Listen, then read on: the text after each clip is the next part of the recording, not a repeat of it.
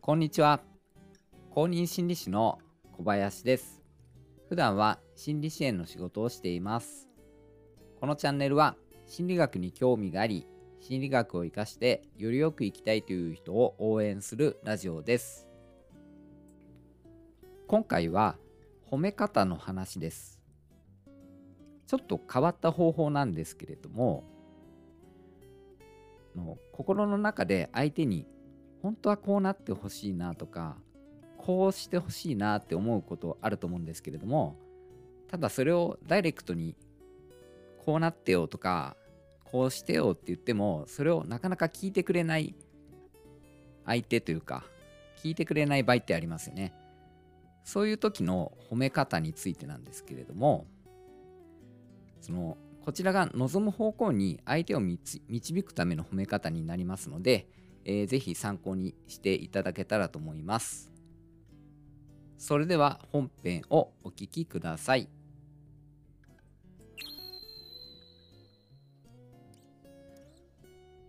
予測褒めっていうのを僕が考えてみたんですけれども予測をして褒めるっていうことですね。まあ、どういうことかと言いますとこうなってほしいなっていう方向に相手をもう褒めてしまうんですよね。まあ、たとえ相手がそうじゃなくてももう褒めてしまうってことなんです。例えばですねもう少し自信を持ってほしいなと思う相手がいたとしますよね。そうしたらこんな風に言ってみるんですね。最近自信がついてきましたねって褒めてしまうんですね。まあ、そうすると当然相手は、え？何？っていう感じで、あの、言われた相手に対して思うと思うんですけれども、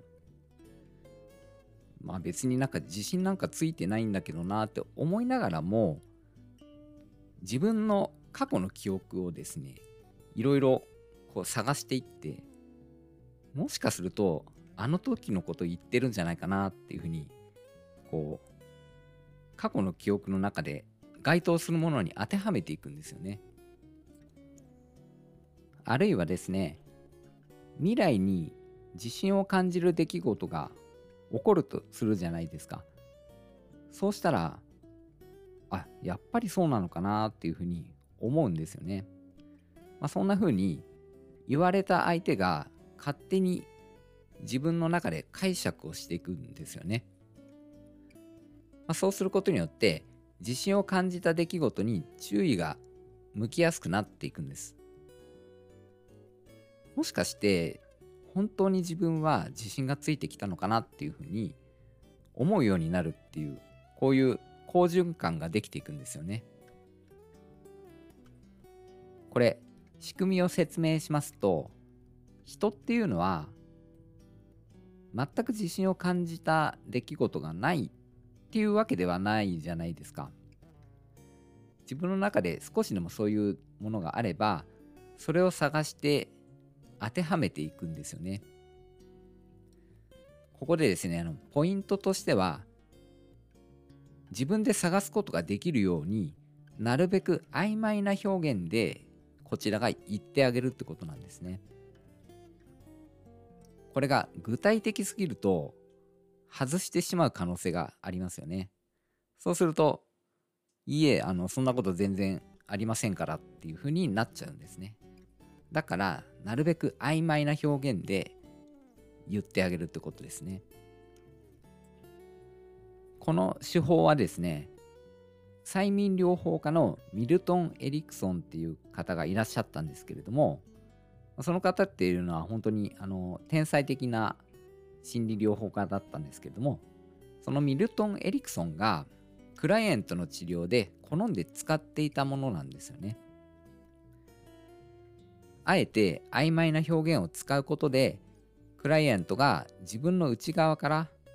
これ僕たちリソースって呼んでるんですけどもリソースを探すように仕向けていくっていう方法なんですね。この予測褒め、まあ、僕が考えた言葉ですけれどもこの予測褒めをじゃあどんな場合に使っていけるのかっていう、まあ、例としてはですね、えーと、例えば子供にこうなってほしいっていう時ですよね。そんな時にも使いますし、えーと、パートナーに変わってほしいっていう時であったりとか、あと、ミルトン・エリクソンみたいに、クライエントの抵抗感が強い時、あの素直にいろいろこう話を聞いてもらえなかったり、治療関係が結びにくいような時ですね。そういう時に、あの、この手法を使っていくといいかなというふうに思っています。はい、えー、今回は、こうなってほしいと望む方向に相手を導くために、ミルトン・エリクソンの手法を参考にしまして、えー、考案した予測褒めについて紹介させていただきました。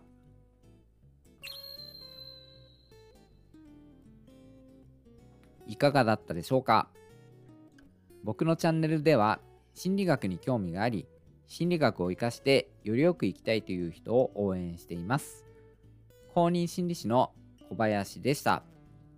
最後までお聴きくださり本当にありがとうございました。